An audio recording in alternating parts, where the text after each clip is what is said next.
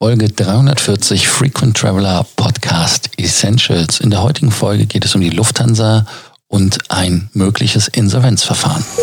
Welcome to the Frequent Traveler Circle podcast. Always travel better. Put your seat into an upright position and fasten your seatbelt as your pilots Lars and Johannes are going to fly you through the world of miles, points, and status.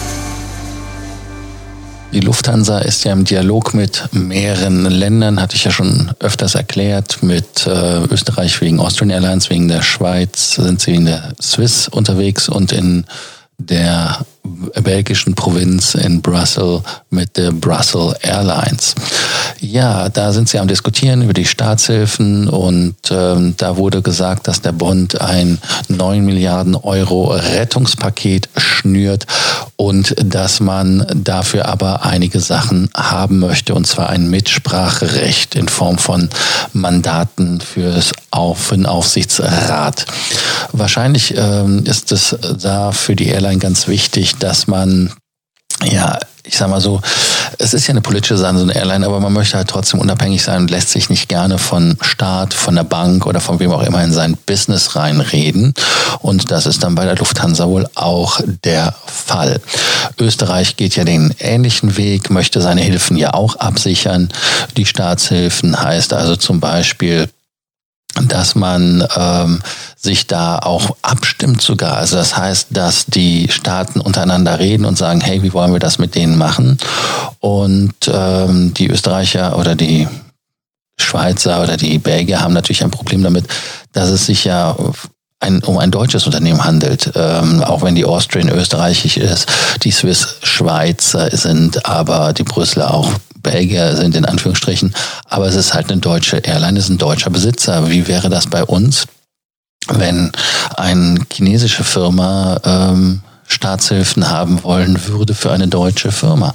Das fände ich auch mal spannend, ob man das mal betrachtet. Also insofern kann ich die Eidgenossen, die Österreicher und die Belgier verstehen.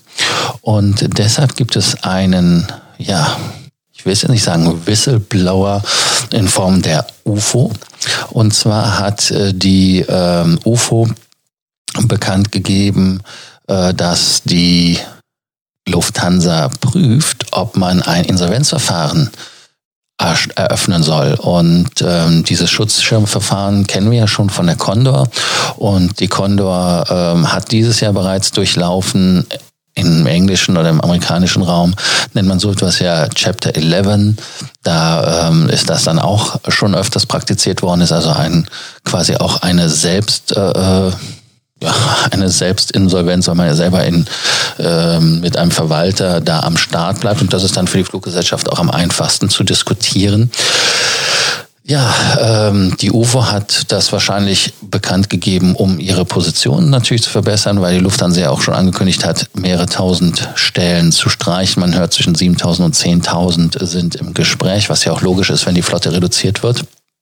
Und ähm, ja, der Unternehmenssprecher hat gesagt, natürlich werden alle Optionen überprüft und ähm, die UFO ist da jetzt im Prinzip wirklich nur aus Eigeninteresse unterwegs. Äh, die Lufthansa selber ist natürlich argwöhnisch und äh, da ist es natürlich auch richtig, dass der Vorstand da alle Möglichkeiten überprüft. Es wird ja auch äh, von Herrn Spohr gesagt, dass er gesagt hat, dass er lieber persönlich Gespräche führt mit den Regierungen in Europa und dahin fliegt, als das telefonisch zu erledigen. Ja, das ist ähm, Richtig.